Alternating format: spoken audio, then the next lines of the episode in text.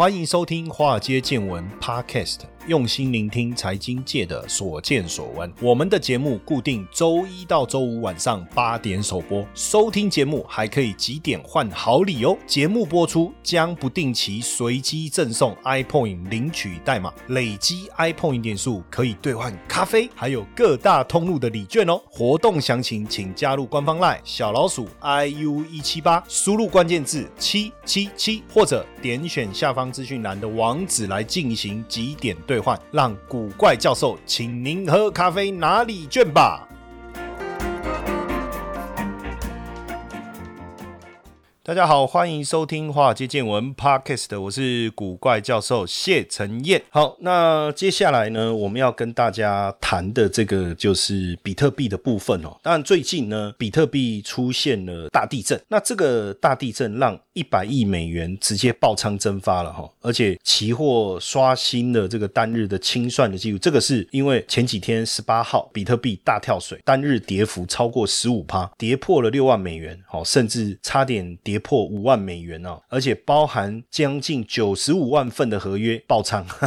期货大家知道嘛？哈，就是说它有一个保证金制度，然后你可以用杠杆去操作。那如果一旦你的涨幅或跌幅的比例过大的时候，那乘以杠杆就会导致你的资金全部亏损，这个叫爆仓。呃，举个例子来讲，假如说你是使用二十倍的杠杆去操作，那你要操作一百块的合约，你只要准备五块钱哦，你只要准备五。块钱，对不对？OK，那所以呢，如果当天的涨幅或跌幅达到百分之五，那百分之五乘以二十，那就是你所操作那一百就通通不见了，对不对？好，那如果你要。保证金是五块钱，你要去做这个二十倍的杠杆的时候，你就要去注意了哈，就是要注意一下。那所以爆仓，那就代表当日的一个波动的幅度太大了哈。那比特币在创下六点四万美元的新高以后，瞬间是崩盘哦，而且这个崩的速度也太快，难怪人家都说币圈一天，人间一年，因为它跌的速度四个小时，那个在股市是要花多久的时间才能跌到哈？那比特币崩盘也拖累整个加密货币哦，包括。以太币哈最大跌幅十六趴，然后瑞波币是跌幅更大，二十超过二十四趴，然后比特币现金呢也大跌了十八趴哦，这个甚至直接重创了衍生性市场哈。然后最有趣的就是这些超过九十四万份的合约啊，近一百亿美元的这个爆仓的合约发生在币安哈，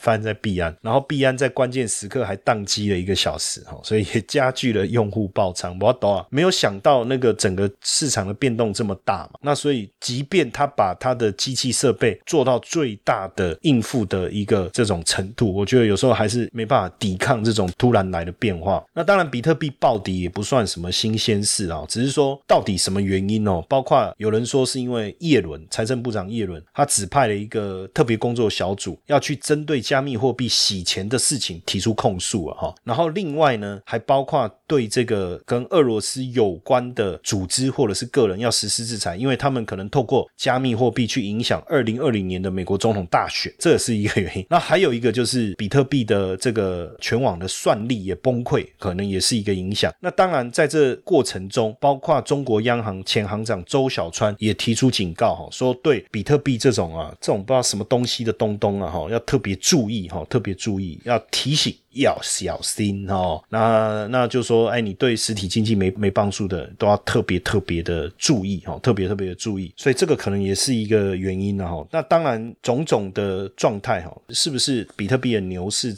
就要结束了哈，那其实还有一个因素还没有还没有讲，就是 Coinbase 股票上市以后，他们自己的大股东抛售股票，会不会是引发市场悲观氛围的一个原因哦？但基本上基本面是不是结束哦？就有很多的看法，有人认为其实还没有哦。这个长期来看呢，比特币还是处于牛市当中了哈，也不会因为短线突然大幅度的下跌。那因为最近也有一些比较正面的讯息哈，像加拿大这个批准三档以太币的 ETF，那其中。中有一个 ETF 就是号称是加密界的高盛啊，就 Galaxy Digital 啊，来担任顾问哦，去做这个 ETF 的管理哦。所以大家也觉得说，哎，那这样是不是各国政府对于比特币的一个监管会慢慢的放松哦？那包括这个花旗哦，也也谈到，就是因为花旗在这个月的十五号发布了一个报告，叫《金钱的未来》哦。那这里面特别谈到了加密货币，还有央行数位货币。央行数位货币，我们之前有跟大家聊过，叫 CBDC（Central Bank Digital Currency） 哈。那这个报告里面就有讲，现在全球的稳定币啊哈，有一个叫 Dime，就是那个原本脸书就是它要发行的稳定币啊。本来叫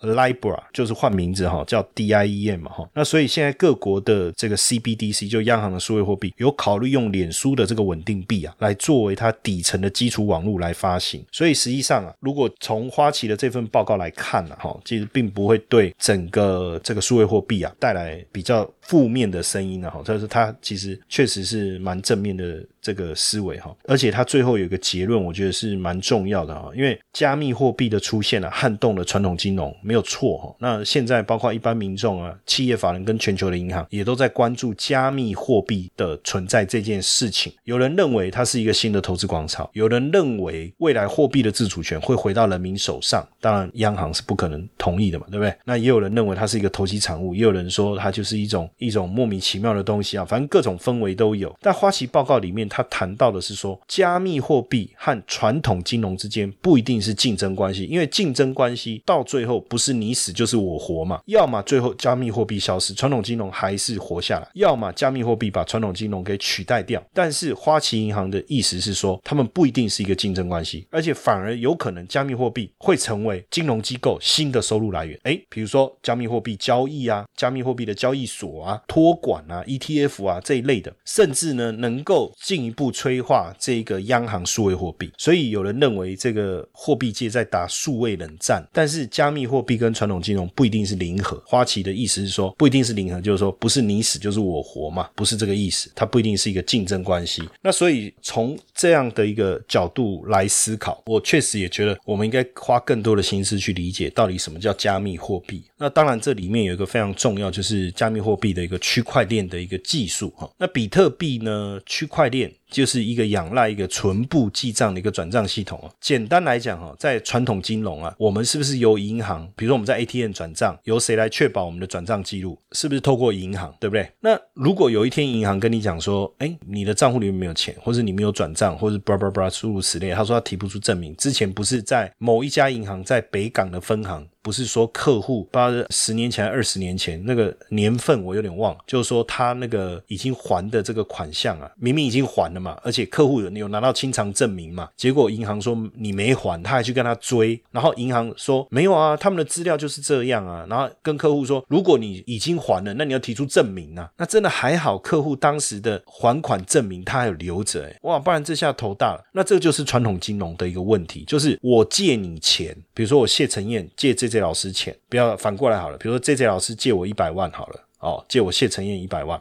那我就耍赖说没有啊，我没有跟你借啊，你有你有你有本事你提出证明啊，好，那这时候他可能要写要提出什么借据。好，结果那时候他就想说啊，对不对？大家这么好，我应该不会耍赖吧？所以没有签借据，哇，那就没办法证明了，对不对？好，那或者另外一个方式说，他透过银行转账给我，他可以去法院主张说他真的有转一百万给我，OK 吗？那我就要证明说他转那一百万给我，不是我跟他借钱嘛？可是当时这个这些老师可能就想说啊，大家这么好，你需要钱啊，不然我就给你现金，你自己去存，哇，那就麻烦了，既没有金流，也没有 paper 上。面的证明也没有录音档，也没有去做公证，完全没有人知道这件事情的时候，我们要怎么证明这件事情的存在？这就是传统金融最大的一个问题。但是就区块链而言呢？它是一个很简单的思维，也就是说，好比说今天男方跟女方求婚，好，他就发了一个讯息在赖上面说：“嫁给我好吗？我好爱你，我想要永远跟你在一起。”好，然后他就发赖嘛，对不对？跟他求婚，还还发了那个玫瑰花的图，哎，你看，连买玫瑰花的钱都省下来。好，这个时候男方发出去了，假设是过去的手机简讯，男方把这个讯息发给女方，然后呢，发完以后，男方有点后悔了哈，那结果女方呢，不小心。把手机的简讯删掉了，OK？那这个时候呢，男方就说有吗？我有传吗？打死不承认，对不对？那就没这件事。女方会想，嗯，可能是我做梦梦到了，是不是？那假设今天是传赖给他，然后呢，他把赖的那个讯息删掉，那个资料还在不在？其实还在，但是就是由赖那边所保管，就这样而已。那如果真正要符合区块链的技术，就是女方把男方求婚的这个讯息，因为他太高兴了，他就把这个讯息传给群主的所有的亲友，爸爸妈妈、兄弟姐妹、同学这些全部传了。OK，好，那至少有五十个人都收到到这个讯息，然后结果男方后悔了，他把这个讯息收回。OK，女方哎没看到，可是女方已经把讯息转发出去了，那这个讯息就存在了，这就是一个区块链技术的概念。所以，如果男方要收回他求婚这个讯息，也就是说。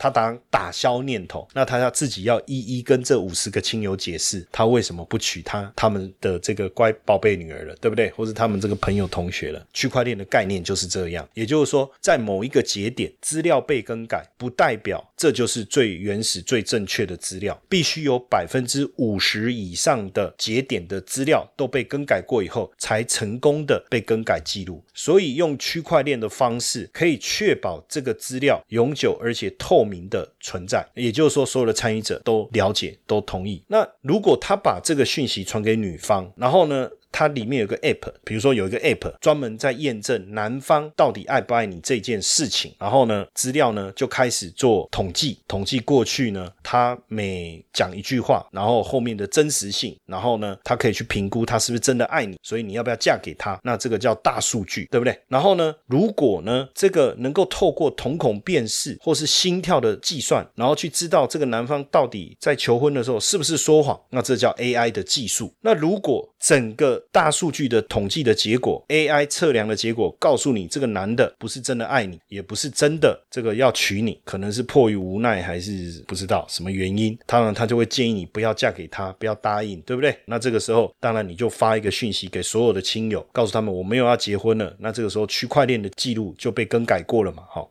那如果最后你还是同意这个男友的求婚，那我们最后叫这叫人为判断失误了 哈。所以这整个过程帮助大家去了解什么叫区块链，什么叫大数据，什么叫 AI，什么叫人为失误了哈。这样。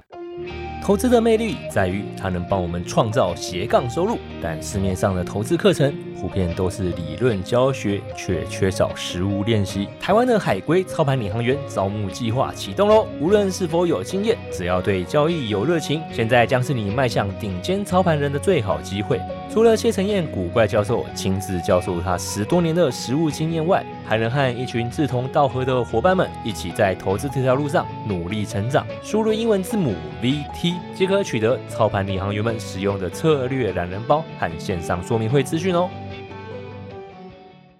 那所以呢，呃，有了这个区块链的一个技术以后啊。对我们的从比特币到区块链这么重要的一个进展，为什么对这个 FinTech 金融科技这个部分的一个产生很大的挑战哦？这一门课我在交大也有开哈，叫 FinTech and Asset Management。我说这个金融科技啊，对资产管理这个带来很大的创新跟变革。那这个东西当然会带来很大的影响。那最大的一个影响是什么？就是在整个呃我们讲日常生活上面的一个应用。那它的几个应用，我。我大概举一些例子来跟大家分享哦，所以为什么区块链的应用技术这么重要哈？第一个我就讲，比如说医院好了。哦，我不知道大家有没有发生过一种情形，就是你去 A 医院就诊，那就诊完以后呢，就是你觉得这个医生，哎，这个好像鸟摸鸟摸了哈，就是也不是很亲切，因为也没有达到视病如亲哦，然后也没有真的很认真的在帮你看病哦。比如说，那你就想要转诊嘛，那你知道现在要转诊这件事情有一个很麻烦的，就是原来的主治医师要同意，好，那主治医师要同意，他就会问你喽，为什么要转诊啊？你可以讲什么？哦，刚刚你就鸟摸。啊！我问你啥，你不愿意讲啊？态度够假坏掉，你可以这样讲吗？这时候你就说啊，没有，因为哈，我的侄子啊，现在去那个医院当医生呐，啊，我想要给他练习练习啊，给他试看看啊，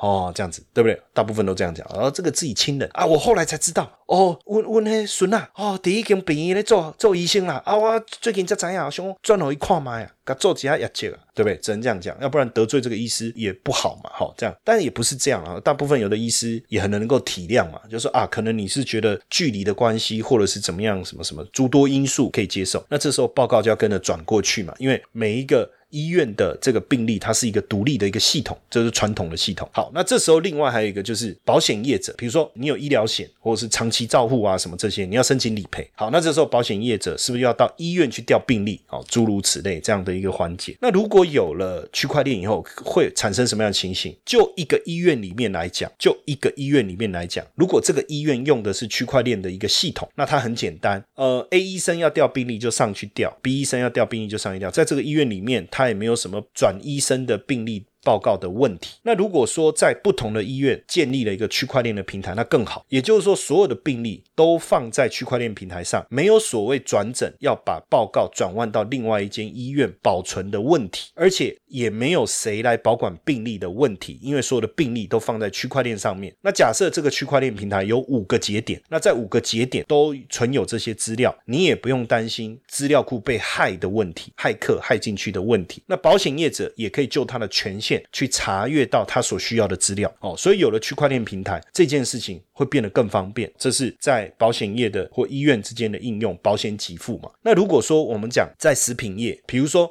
我们讲一个东西在牛农场产生的，我们现在不是有这个这个食品的生产履历吗？对不对？而且未来我跟大家讲哦，未来还有所谓的碳足迹呀。那你说？有心人士可不可以去更改中间的这个资料，让别人觉得它符合条件？这是有可能的。比如说我刚才讲的生产履历，你从农场运送到屠宰场，到集散地，到集散中心。那假如说这个环节当中，我所用的是区块链，每一个人他上去，他做了一个更改，如果没有所有人的资料都同步更新的话，那是不是表示这个人的资料可能有作假？我们就知道了嘛。那每一个环节都能够针对他的资料上去做异动，然后呢，整个这个节点都有同步做更新，那自然而然这个资讯的流程就不会有被作假或修改的可能性。即便有修改，我们也能知道是谁做了什么事情，舞弊的可能性就会降得很低了。这个是在比如说我们在讲食品履历哦，未来的碳足迹如果运用区块链可以达到好处。那另外一个当然最重要的还是在金融科技嘛。实际上大家知不知道，就是说你把钱放在银行，万一银行倒了，政府有一个保险机制。可以帮你做理赔，对不对？但是大家也看过电影嘛，就是说像那个保险箱歹徒啊，去保险箱里面把保险箱的东西都给偷走了。好，然后呢，就也没有办法让别人知道我在保险箱里面被偷了什么，价值多少，这就产生这个问题。那或者是说在银行，银行的资料，比如说我账户里面的钱被偷转走了，没办法追踪，诸如此类的，或者是讯息的一个问题。那现在呢，呃，如果金融业它采用区块链的一个技术，那比如说 J J 借我钱，那他借我钱这件事情，在区块链里面都有记录嘛，对不对？好，然后呢，我就说我有还他，我就一直说我有还他钱。好，那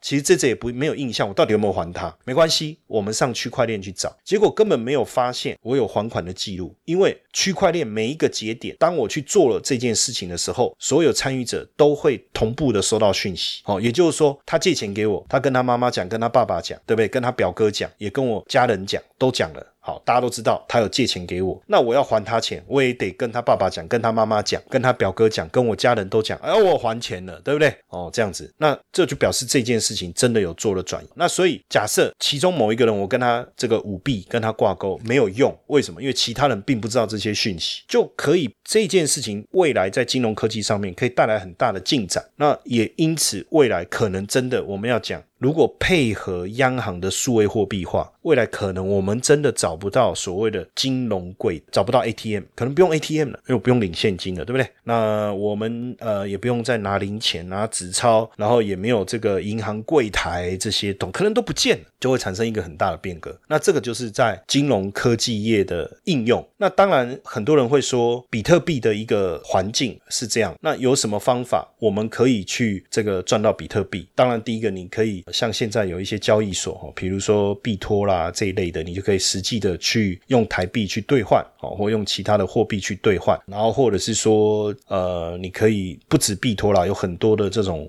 我们叫币币交易所哈，你可以直接兑换。当然，另外一个概念就所谓的从几年前就很流行叫挖矿，但是现在挖矿的成本越来越高，然后呢，这个挖到的矿越来越难，因为它它每一段时间它这个发行的数量就减半，那整个比特币呢，预计最后的这个枚数是多少？就是两千一百万枚。那这个你能够挖到的这个时间呢，是越来越久，越来越久，越来越久，而且你能够挖到的数量也越来越少。到目前为止，这两千一百万枚已经产出了一千八百五十万枚，而且百分之九十都已经流通了哈。所以你就知道，要现在要挖一枚是越来越难，越来越难，越来越难。所以我觉得比较简单的方式，就你想要有比特币，那我觉得也不用那么麻烦，然哦你就是很简单，就是这个拿个台币去去去换一下就好了哈，拿个台币去换一下就好。当然，如果你想要了解比特币，我觉得大部分人参与这个比特币的这个领域的人，其实都要知道一个日期，五月二十二号。为什么要了解这五月二十二号这一天这么样的有价值啊？不是在台湾讲五二零哈，不是五二零，叫五二二哈。因为呢，在二零一零年五月十八号的时候呢，有一个城市设计师哈。他在比特币论坛上发了一篇文章，这篇文章呢，他就写说，他想要买披萨，买两个，一个二十五块美金，两个就五十块美金，哦，这样。然后呢，他想要支付一万颗比特币。你说有没有听错？没有，一万颗比特币买两个披萨，八豆腰啊，没现金，手上有比特币一万颗。这一万颗，如果当时不要因为肚子饿想披萨想到疯，放到现在一颗五万美金，一万颗，金价起后牙跟我们靠背，你这辈子吃披萨吃到吐，看到披萨都会害怕，都有可能，对不对？好，不过谁知道？二零一零年五月十八号嘛，十一年后。十一年后，哎，真的有时候是这样。好，然后呢，就有一个年轻人也也觉得，嗯，OK 啊。来，简单来讲，他的流程就是这个年轻人用现金去买比特币，你懂我意思吧？然后收了他一万枚的比特币。五月二十二号，这一个城市设计师拿到了两盒披萨，付了。一万枚比特币，好开心哦！而且这个是历史的见证啊！为什么？因为第一次的比特币的交易，对不对？哇，真的，它能够成为比特币历史的一部分，多么的骄傲！喂，那大家更关心的就是，喂，那拿到一万枚比特币的这个年轻人，他做了什么事情？会不会又是另外一个神话，另外一个传奇？因为把比特币卖掉那个人，讨卡有点，我们不能说，因为没有人能够预料到这么未来的事情。但是拿到一万枚比特币，这个也不过。就付了五十块美金嘛，那如果他这一万枚放到现在，那不得了了，对不对？随便好了，五亿美金，那这是多么可怕的一件事情。好，那结果这一位帮他订披萨的这一位，收了一万枚比特币的这一位，他说其实没有错哈，当时这个啊，确实对不对？哎，不容易，是不是？但是没多久他就把它卖掉，换成美金啊。好，所以一样，他也没有在就是这个交易的过程中，随着比特币的趋势而得到那个什么，而得到 这么大的一个创造历史的这种暴富的一个过程。所以我说，有时候我觉得啊，有时候我们很早去参与那个历史，但是没有那个命啊。好，没有那个命啊，那就就也没办法哈。但不晓得，就是说，说真的，有没有没有人能够预料未来？你知道比特币刚出现的时候，坦白说，我们一直认为这从头到尾，totally 就是一个诈骗，就是一个骗局，就是一个 fraud，没有人能够理解这个是什么东西这样。但是走到现在为止，虽然还是有人认为这基本上还是一个骗局啊，哈，但至少我觉得这个骗局现在做的还蛮像样的哦，而且有期货哦。哎，你想诈骗集团也搞了一个期货的话，那个确实是。蛮用心的嘛，对不对？哈，然后也有 ETF，刚才我讲，我我们有分享，就在在加拿大。对吧？现在美国也有 ETF 相关的 ETF 都有，除了比特币，现在加拿大的这个以太币的 ETF，诸如此类的。所以我觉得我们也还是可以慢慢的去接受啦，来去去了解这些东西哈。那当然，如果你听完我讲比特币，你对比特币不是那么熟，OK？我们整理了一个懒人包，我现在我们花很多心思去帮大家整理一些懒人包了哈。那比特币的部分，我们帮大家整理一个懒人包，那大家可以加入我的这个官方 LINE 小老鼠 iu 一七八。那你加入以后，你输入关键字 BTC。BTC 不用输入那么多个 BTC 啦，就一个就好。我刚才只是在重复而已，让大家知道是 BTC。那这个懒人包里面。能够再多帮助大家了解一点哦。当然，未来我们也会不断的跟大家多分享一些跟比特币相关的一些讯息，让大家去了解它。然后未来如果真的进入了这个世界的时候，你也比较能够去接受了，也不会全然就不知道这发生什么事情哦。那如果你想要交易比特币，也许也能够成为你资产配置的一部分。当然，有人说太可怕了吧，六万变五万，对不对？那拿来做资产配置，那还得了？那这种东西的，那那也无妨啊，因为反正就是看你自己。那当然你也可以去投资跟比特币相关的，而且我之前其实一直跟大家讲哦，现在比特币的应用上，尤其是这个 PayPal，它不是接受了这个比特币，未来你商家都可以用比特币支付嘛？比如说特斯拉也是这样嘛，对吧？我之前有讲过，那或许你也可以去针对跟比特币联动性相关的股票，比如说我刚才讲，我觉得像 PayPal 就是一个很直接的应用嘛。那像 Visa，Visa 也跟比特币有很很大的一个开始有一些连接跟应用哦，这些也有股票哦，或者你也可以去投资这样的一个一个标的哈。然后或者像特斯拉，它它可以用比特币买车，对不对？这些这些的可能跟比特币能够带上，或是 Coinbase 比特币交易所这些也是一个方式哦，也是一个方式，或者直接去投资比特币啊，或是运用比特币它波动很大的这种特性。那我们在礼拜二礼拜二的晚上，每个礼拜二你你只要有空，礼拜二上来这些老师他会带大家去了解一下怎么在一些这个交易平台上面来去体验一下比特币的操作。大家有兴趣哈，都可以一起来参与哈。那我们当然也希望大家对金融领域的东西能够多一点接触啦。那也希望说今天分享的这个讯息能够对大家有帮助。OK，那我们今天的分享就到这边，谢谢大家的收听，晚安。你听过一日币圈人间十年吗？去年一枚比特币只够买台二手的 Toyota，但现在的比特币价值可以让你换台百万超跑还有找。比特币看似有钱人的游戏，但其实小资族也能轻松投资比特币哦。输入英文字母 BTC，免费获得投资懒人包，告诉你如何小资投资比特币。